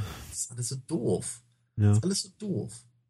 Es ist wirklich, es ist wirklich äh, alles durch die Bank zweitklassig. Es ist auch so der erste äh, Bond-Film, wir haben es ja schon mehrfach erwähnt, der Bond-Filme geben niemals wirklich viel auf den Plot, auf einen irgendwie nachvollziehbar erzählten Plot, aber in dem Fall ist es wirklich, äh, also ist, ist es der, der dünnste aller, aller Vorwände, um Bond irgendwie durch die Welt zu schicken, von Amsterdam über Deutschland in die USA, um dort irgendwie ein paar lustige Stunts zu absolvieren und sich irgendwie in, in aufregende Situationen zu begeben. Also Mhm. der ist wirklich, wirklich, wirklich schwach erzählt. Irgendwie die ganze, Mo ich meine, Bond, Bond lamentiert ja selber zu Beginn des Films quasi, dass ihm ungefähr der Auftrag, dass der Auftrag unter seine Würde Ja. sei und ihm, ich glaube, M sagt dann sowas wie irgendwie, ja, äh, was, was, was gibt's einzuwenden gegen so ein bisschen irgendwie handfeste, solide Spionagearbeit. Also Ja. so von wegen, das kann, du kannst nicht immer die Welt retten, James. Ja, ja. Also, und der ganze Film fühlt sich eben so an. Also als er, als er zweitklassig. Also, und nicht nur im direkten Vergleich mit dem Vorgänger, auch irgendwie mit dem ganzen Rest der, der, der Bond-Reihe bis zu diesem Zeitpunkt, die hast es auch schon gesagt, die, die Schauspieler sind, sind, sind, sind schlecht. Die Figuren, äh, die Bond-Girls, wir reden ja gleich noch drüber, ähm, Ja. irgendwie, glaube ich, außer, außer hübschen Namen nicht viel zu bieten. Ich habe gedacht, als ich gelesen habe auf dem Papier, äh, Plenty Ja. O'Toole und Tiffany Case, dachte ich, stimmt, die habe ich irgendwie noch im Hinterkopf. Das sind ja coole Namen, das sind wahrscheinlich auch coole Figuren. Nee. Mhm. Ähm, Felix Leiter, äh, ja. ist plötzlich der, ist plötzlich so ein jovialer, dicker, Ja. kleiner Kumpeltyp. Ich meine, da nehme ich sogar noch lieber den, den, den ollen, war das in Thunderball, den Rick, Rick von Nutter da, den, Ja, den blonden Surferkerl. Ich meine, Ja. selbst der, und der war schon zweitklassig, ist mir noch lieber als irgendwie der kleine, gemütliche Dicker, der irgendwie immer so, der immer. Sprüche klopft. Ja, ja, absolut, absolut richtig. Und dann, dann dieser, der, der, der, der, der Vegas-Mogul da mit seinem, mit seinem unglaublich nervtötenden Akzent. Mhm. Und, ja. Nee, ach, das ist, äh, ich, äh, na, ich bin kein Fan. Ja. Ähm, wollen wir uns, wollen wir uns an unseren Ja, ja, Kategorien entlang hangeln? ja gerne. Wir müssen ja wohl. Ich, Ähm, alles klar. Ähm, okay, wir fangen an mit, ähm, mit dem Titelsong, bezeichnenderweise. Nobody does it better or worse. Fragezeichen, äh, Mhm. dein Urteil über den, den Titelsong. Der heißt so wie der Film. Ja, äh, und äh, ges- gesungen erneut von Shirley Bassey. Mhm. Ähm, ist für mich ein Problem. weil Der Song ist nicht schlecht. Das ist okay-ish. Aber ähm, ich, ich, ich finde halt, es ist, es ist so ein, es ist so ein klassisches Bond-Problem, dass immer, immer dann, wenn sie, wenn sie ganz dringend irgendwie, wenn sie sich den Erfolg sichern wollen, dann versuchen sie irgendwie an Goldfinger zu erinnern, glaube ich. Ich weiß nicht genau warum, warum das nur ausgerechnet genau der, der, der Go-To, das Go-To-Movie ist Der für. Goldstandard, willst du sagen. ja, genau, der, sehr schön. Ähm, stimmt, ich habe ich hab, ich hab noch gar nicht Austin Powers erwähnt heute. Naja. ähm, Nein. kommen wir schon mal dabei sind. Ähm, nee, also, aber es ist halt irgendwie, en- entweder, entweder sie, sie kriegen Shirley Bassey oder die, die, äh, die Damen, die da singen müssen, klingen wie Shirley Bassey. Mhm. Ja? Ähm, und äh, das ist äh, ehrlicherweise ganz selten wirklich originell. Und in dem Fall sehe ich das auch, auch so. Es, es, es geht, das Ding ist okay, also der Song ist okay, aber es, ähm, es gibt deutlich bessere äh, Bond-Songs und äh, für mich eben einfach durch die, durch die äh, da- dadurch, dass sie, dass sie halt Shirley Bassey engagiert haben, auch nur ein relativ müder Abklatsch. Ich, ähm, ich, ich stimme dir zu. Ich würde auch sagen, so sagen, gehobenes Mittelmaß, ungleich zu dem Rest des Films, der eher so unteres Mittelmaß darstellt. Aber äh, für mich verliert der Bond-Song eben nochmal, also dieser Titelsong nochmal zusätzlich dadurch, dass er, der war mit Abstand schlechtesten Pre-Credits-Szene Ja. folgt, die die, die Bond-Reihe bisher zu bieten hatte. Ja. Also die ist dermaßen schlecht. Also die, diese Montage von irgendwie Bond reist prügelnderweise durch die Welt, wie du es bereits beschrieben hast, ist irgendwie nur so irgendwie links über die Schulter sichtbar, bis er sich dann am Ende halt irgendwie ja als, als, als Sean Connery outet und vorstellt und äh, ein Blofeld-Double in einen, äh, weiß ich nicht, Lava-Tümpel. Was Ja. ist das? Was soll das sein? Äh, Keine Ahnung. es ist so hanebüchen absurd und schlecht Ja. und völlig frei von irgendwelcher Logik, dass ich, äh, also ich glaube, noch nicht mal in der Lage bin, das einigermaßen adäquat nachzuerzählen. Und wie gesagt, dann, ich glaube, selbst wenn er nach Goldfinger gekommen wäre oder wirklich gut anderer guter Bond-Song, ich glaube, selbst der wäre verloren, weil er hätte einen die, die, die vorherigen fünf Minuten vergessen machen müssen und äh, Ja. das schafft dieser Song nicht. Mhm. Leider. Ähm, okay, Who's Your Pussy? Äh, das dein Lieblings-Bond-Girl. Auch so eine schwierige Frage in diesem Film. Ja, es ist so. es- Wen haben wir denn? Ja, bitte. Da haben wir, ähm, wir haben Plenty O'Toole, gespielt von Lana Wood. Wir haben äh, Tiffany Case, das Mhm. ist äh, Jill St. John. Und Mhm. wir haben, äh, ich weiß, äh, wir haben noch eine, die ich schon vergessen habe, Mhm, mhm, was, was auch einiges über ihre, ihre darstellerischen mhm. Qualitäten aussagt. Und ja, im weitesten Sinne haben wir natürlich die beiden äh, äh, ratschlagenden Profikillerinnen Bambi Bambi. und Klopfer. Ja. Genau. Ähm, also ich muss sagen, also Plen Plenty O'Toole, ich fand, ich, ich, als sie auftauchte, fand ich sie irgendwie niedlich. Mhm. Und dann hatte sie nichts mehr zu tun, außer irgendwann abzutreten. Und das nicht mal besonders spannend. Nur sehr unangenehm. Und äh, ja, hat mich, also nein, leider muss ich da ganz ehrlich sagen, fand ich uninteressant. Ähm, äh, hier die ähm, Tiffany Case, ja. Case, genau. Und ja, blub, hätte. Ich, ich, ich glaube, sie hätte das Potenzial gehabt, aber leider funktioniert da auch einiges nicht so ganz. Äh, was, was ich ganz, ganz sympathisch oder ganz interessant finde, ist, dass sie halt ein paar Mal die, die Seiten wechselt. Äh, was die Sache eben so ein kleines bisschen äh, ambivalenter halt gestaltet, Mm, als normalerweise bei den Bond Girls. Das fand ich okay. Äh, ans, also, wen du da sonst noch meinst, weiß ich nicht. Ansonsten, Bambi und Klopfer haben einen ganz, ganz großartigen Auftritt und dann passiert da mit dem nichts. Das ist schade, weil sie hätten halt echt ein, ganz hervorragendes Potenzial gehabt, um was, um was wirklich Cooles zu machen. Ja, aber irgendwie, also ich, ich, ich, ich finde sogar, wenn, wenn, man, wenn man eben äh, Mr. Wind und Mr. Kid rausgenommen hätte und dafür Bambi und Klopfer die ganze Zeit durch die Gegend ziehen hätte lassen, das wäre zum Beispiel eine sehr, sehr interessante Sache gewesen. mm. Ja, aber so leider kann ich mich ganz schwer, also wenn ich mich, wenn ich mich entscheiden müsste, dann würde ich sagen halt wieder die beiden Amazonen da, aber ich möchte eigentlich mich gar nicht entscheiden. Ja. Ich habe gerade, ich habe gerade noch mal, ich habe gerade noch mal hier die IMDb bemüht, weil ich, äh, um, um rauszufinden, wie ich da vergessen habe. Es ist, äh, es ist eine, eine, eine, eine junge französische Dame namens Denise Perrier. Also da, damals gar nicht mal so jung, nämlich schon 37. Und das ist die junge Dame, der ähm, James Bond hier den das Bikini-Oberteil um den Hals wickelt. Ach, die, Ja. ganz am Anfang. Ja. Ja, okay, na gut. Ja, äh, die, die hatte ich nicht auf dem Schirm. Nö, ich, ich auch nicht. Ich äh, tue mich auch schwer mit der Beantwortung der Frage, weil welches ist das beste Bond-Girl, da ich sie alle vergleichsweise uncharismatisch fand. Ich habe mich gefreut, äh, irgendwie Bambi und Klopfer wiederzusehen, allerdings äh, pff, vor allem, wer ist Bambi und wer ist Klopfer? Also die dunkelhäutige Dame ist doch äh, eine sehr attraktive Erscheinung. Ja. Äh, insofern nehme an, sie ist Die war- Bambi. Sie war, nee, sie war Thumper. Ja? Okay. Ja, Welch, welch Ironie. Ja. Ja. Thumper ist ein weißer Hase, oder? ja. Gr- Gräulich. Ja, Gräulich fand ich. gräulich. Shades of Grey. Okay, naja, wie auch immer. Dann, dann nehme ich, dann nehme ich, dann nehme ich Klopfer. So. Mhm. Dann nehme ich Klopfer. Ähm, äh, egal. Nächste, nächste Kategorie. Ähm, Super Schurke oder Spitzbube. Dein Urteil über den Bond-Bösewicht. Äh, nee, Ist schwierig, ne? Weil die gab's ja schon mal. Und Ja, da war ein also- Super Schurke, aber. Also ich, genau, ich würde, ich würde eigentlich sagen wollen, äh, Blofeld prinzipiell ist natürlich eher ein Superschurke, aber in dem Film ist er eben nur ein Spitzbube. Ja. Selbst obwohl die, obwohl halt die Idee mit den, mit den, mit den Doubles und, äh, und den Gesichtsveränderungen und all dem Kram ja eben eigentlich schon megalomanisch genug ist, Mhm. um, und, und auch sowieso mit dem, mit dem, mit dem Diamantensatelliten und was nicht alles. Aber irgendwie, es, es, es, es kommt eben einfach alles nicht auf den Punkt.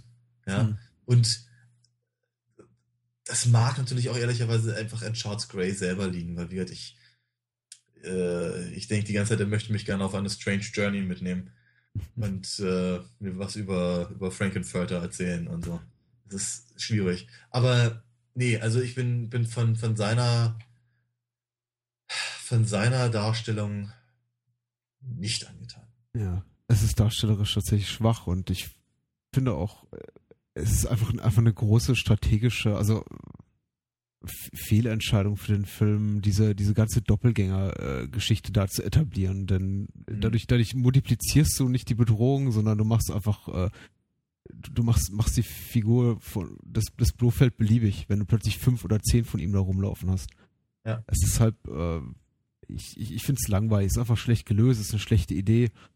Und äh, ich kann irgendwie nachvollziehen, warum sie es gemacht haben, aber naja, es unterstreicht eben nur noch mehr die eh schon große Zweitklassigkeit der, des ganzen Films. Ja. Äh, kommen wir zur äh, vierten Kategorie. Äh, what did you expect? An exploding pen? Mhm. Question mark. Dein liebstes Bond-Gadget. Und da haben wir irgendwie einige zur Auswahl. Wir haben richtig, richtig viele. Nachdem wir im letzten eigentlich äh, nur mit ein oder zwei gesegnet waren, haben wir diesmal äh, äh, falschen Fingerabdruck. Wir haben dieses äh, alberne Mondfahrzeug, Amphibienfahrzeug, Mhm. ähm, ein Stimmmodulator, der vom Blofeld genutzt wird, um Willard Whites Identität anzunehmen. Äh, der, die Qs äh, Spielautomatenring, Mhm. äh, eine Pistole mit Mauerhaken und Kletterseil, diese Rettungskugel, an der mit der Bond auf die Bohrinsel gelangt, glaube ich. Ja. Äh, Mini-U-Boot. Mhm. Und äh, hier in der Wikipedia wird genannt die, die Bomb Surprise von Mr. Kind und Mr. Ja, Mr. Kid und Mr. White. Wind. Äh, Wind, äh, was ich jetzt hier wirklich als Bond-Gadget werte. Was sie dafür vergessen haben, ist dieses, ähm, ist diese Mausefalle, die er im Mhm. äh, Revers Ja. seines Jacketts hat. Die haben sie irgendwie nicht aufgelistet. Also ich wollte gerade sagen, also die, die, ich finde e- einige von den Gadgets finde ich halt tatsächlich durchaus recht clever. Wie zum Beispiel diese Mausefallen-Nummer, die fand ich ganz cool, äh, weil das eben auch so ein Klassiker ist, ne? Dieses, dieses äh, halt in den, in den, ins Jackett greifen, um die Pistole rauszuholen, dann mit nur zwei Fingern oder sowas. Und nein, nein, jetzt macht das selber und schnappt die Finger ab. Ist schon eine coole Idee gewesen, muss man ganz ehrlich sagen. Äh, auch, der, auch der falsche Finger, äh, äh, Fingerabdruck ist nett. Ähm, ich mag, glaube ich, sowieso die, die Gadgets, die halt so ein ganz kleines bisschen denn doch noch in der, in der Realität verhaftet sind, ganz gerne. Äh, auch die, auch dieses, der, der, der Grappling-Hook-artige Bond Hm. Battlerang, keine Ahnung, wie man es nennen möchte. Äh, der Haken, mit dem er sich halt von, von äh, an dem Haus halt rumhangelt, nett. Ja. Ähm, andere Sachen nicht nett. Also Blof, Blofelds Mini-U-Boot ist doof. Äh, dieses, dieses, dieses, dieser, äh, dieser, diese, diese, Rettungs, diese Rettungskugel ist blöd. Äh, der, der, der, der Decoder-Ring von Q ist, naja. Okay, für, ach Gott, für die, für die kleine Szene ganz witzig, aber ansonsten auch eher, ja. Also, ja. Ich finde das, blöd, Ja. das, das Blöde ist, das hast du eigentlich nicht genannt. Ich muss tatsächlich sagen, dieses Amphibienfahrzeug finde ich am dämlichsten. Ich meine, das an, an sich ist, äh, es ist irgendwie ganz nett. Ich finde es auch irgendwie, die, die Vorstellung selber damit rumzufahren, finde ich sehr reizvoll. Macht wahrscheinlich Ja. tierisch Spaß. Mhm. Aber diese Entscheidung daran, diese irgendwie noch so ein paar äh, Alustreben und wackeliges Zeug dran zu klappen, äh, dran zu Ja. kleben, festzunageln, ist einfach nur Ja. Schlecht. Also dadurch wirkt es eben, als ob irgendwie Bond Au- Au- Autoscooter fährt. Ungefähr so Ja. spannend ist das Ganze dann. Ja, aber kannst du mir, kannst du mir ganz kurz erklären, warum Blofeld da die Mondlandung nachspielt? Das hab ich nicht verstanden. Und wenn, wenn, wenn, wenn Bond dann durch die Kulisse flieht, warum, warum die, warum die, äh, die, die, die Astronauten sich trotzdem bewegen, als wären sie irgendwie im, im, im Vakuum? Ja. Vielleicht was, äh, vielleicht was, weiß ich nicht, ein, ein, ein, der, Versuch einer Satire, einer, einer ironischen Anspielung darauf, dass hier die ganze Mondlandung eh nur gefaked ist und Ja. das Blofeld dafür verantwortlich ist. Ähm, ich muss auch sagen, ich habe da leider auch gedanklich ein bisschen abgeschaltet, wie bei so vielen Momenten in den beiden Filmen diese Woche, wo ich äh, anscheinend mich beide etwas ratlos zurückgelassen haben. Ich bin mir auch nicht sicher, ich kann dir die Frage auch nicht beantworten. Ich, Schade eigentlich. Hm. Hm? Schade. Ja. Ähm. äh, Merkwürdige Kiste. Hm. Ich bin mir auch nicht sicher, was das alles sollte. Ich glaube aber, ein, äh, jetzt anhand der gemessen an der, an, an, also wenn man in Betracht zieht, wie, wie, lieblos der ganze Rest des Films, also er, er, erzählerisch äh, da gestaltet ist, glaube ich auch, dass es da gar nicht so viel gibt, was Ja. sich irgendwie da zu entdecken lohnt. Na gut. Aber okay. vielleicht, vielleicht finden wir es ja noch im Nachgang raus. Aber nicht mehr in diesem Podcast. Ja, Ähm, letzte, letzte, letzte Kategorie ist äh, Your Move, Mr. Bond. Dein liebster Moment oder deine liebste Szene in Diamantenfieber. Falls es so einen überhaupt gibt. Also die, die, äh, die an der, an, an, an, am, am Hotel Langkraxel und mit dem, mit dem äh, Fahrstuhl Hochfahrnummer, die ist schon sehr gut, gut gewesen. Ja. Ähm, das ist, glaube ich, ziemlich der einzige Moment, den ich selber, also den, den ich als, als ernsthaft spannend in, der, also, äh, in Erinnerung habe. Hm. Weil ich glaube, alles andere fand ich größtenteils belanglos oder gar langweilig. Und Hm. äh, das, das fand ich ziemlich äh, lässig. War eine, war eine, das war eine schöne Szene. Ja.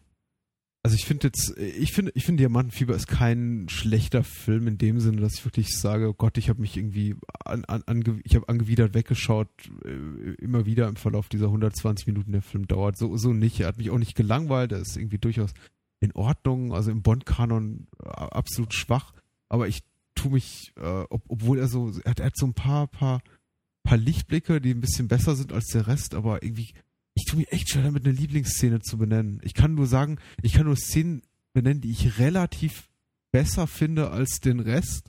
Ja. Aber ich weiß nicht, ob ich sie irgendwie Lieblingsszene nennen würde. Ich finde zum Beispiel die, die, die Verfolgungsjagd auf dem Strip in Las Vegas ist auf jeden ja. Fall ist, ist, ist gut inszeniert. Das ist eine solide inszenierte ja, Verfolgungsjagd. Ich finde, sie leidet ein bisschen darunter, dass offensichtlich halt die Straßen abgesperrt waren und es ist einfach verdammt wenig los auf den Straßen. Das ist so ein bisschen merkwürdig, wenn man dann irgendwie äh, sieht Las Vegas bei Nacht und im Grunde ist da nur äh, Bond zu sehen und seine zwei Verfolger.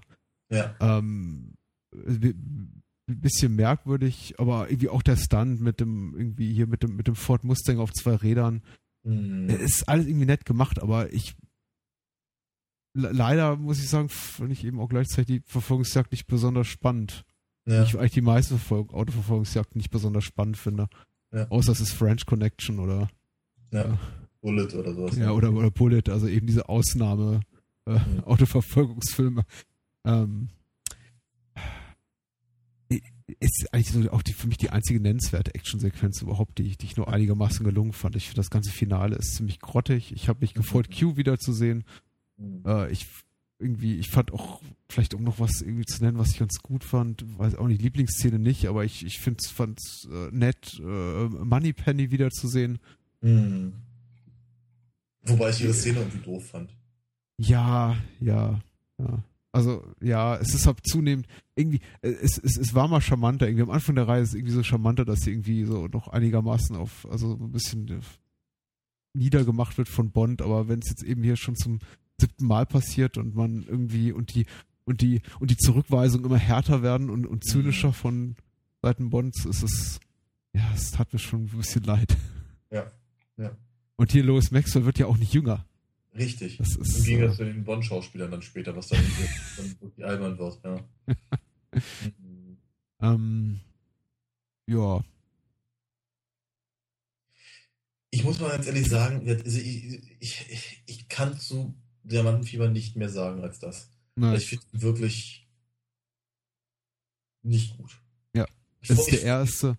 Ich freue mich dafür aber wirklich sehr auf die nächsten beiden. Ähm, ich freue mich auf den übernächsten, ganz besonders. Okay. Also, ähm, da, ähm, ich glaube, Live and Let Die ist der nächste, oder? Ja. Ja, okay. Ähm, mhm. Bei denen sprechen wir in äh, zwei Wochen. Worüber wir nächste Woche sprechen, darauf äh, geben wir euch einen Ausblick, nachdem wir wie üblich unsere äh, Online-Präsenzen hier äh, Lob gepriesen haben. Und Daniel, du darfst vorlegen. Wo findet man dich online? Ja, irgendwann, irgendwann, muss ich mir das mal aufschreiben, damit ich es einfach nur noch ablesen äh, kann, weil ich sage irgendwie immer wieder dasselbe. Mhm. Weil man mich ja weiterhin, wie immer, wie jede Woche, auf äh, www.alinafox.de findet, wo man Comics von mir lesen kann. Und äh, wenn einem die gefallen haben, dann kann man die sogar bestellen. Und wenn einem das gefallen hat, dann kann man sogar auf Amazon gehen und da kann man dann Hörspiele bestellen mit äh, der Figur basierend auf den Comics. Und ich sage auch immer dasselbe, bahnhofskino.com ist das Blog zum Podcast. Uns findet man auf iTunes, wo man uns positiv rezensieren oder einfach auch nur bewerten kann mit ein paar Sternchen. Darüber freuen wir uns sehr. Auf Facebook slash Bahnhofskino kann man folgen, uns folgen, genauso wie äh, bei Twitter unter Bahnhofskino. Und ähm, wer mein Filmtagebuch mitlesen möchte, da gibt es einen Letterboxd-Account, den gibt es unter Letterboxd ohne zweites E, drittes E ähm, .com slash lomi, L-O-H-M-I. So, das, äh, das war's. Oh, patrick.planungskino.com für, für Lob, Feedback, Kritik, Filmideen, wie auch immer. Und nächstes Mal sprechen wir über etwas, was wir längere Zeit nicht getan haben. Zumindest hm. nicht in, in, in diesem zeitlichen Abstand und mit dieser, weiß ich nicht, äh, mit dieser Ambition. Äh, nämlich, wir sprechen über zwei Filme, der mhm. eine ein Remake des anderen, die fast mhm. 70 Jahre auseinander liegen. Mhm. Ich, Und, äh, freue mich da sehr drauf. Ja, du darfst, ihn, darfst die beiden Werke auch gerne ankündigen. Da, da die beiden Werke, du sagtest es ja schon, ein Remake voneinander sind, äh, haben sie auch nur einen einzigen Namen, nämlich Die Mumie. Genau. Einmal die Boris Karloff-Fassung und einmal die von äh, Stephen Summers. Genau, äh, 1932 und die andere ist von 1999 und ähm, das äh, wird, glaube ich, ein großer Spaß. Das klang jetzt nicht so wahnsinnig überzeugend, aber wie gesagt, bitte schieb, schieb's auf meine Müdigkeit. Ich hoffe, die Hörer verzeihen mir. Ich freue mich wirklich drauf. Äh, fast, fast, fast, so sehr wie auf den Mann mit dem goldenen Colt, über den wir in drei, vier Wochen sprechen. Ähm, lieber Daniel. Ja. Schlaf gut. Ja, und du auch. Was Schönes. ja, gute Nacht. Bis zum nächsten Mal. Ciao. Ciao.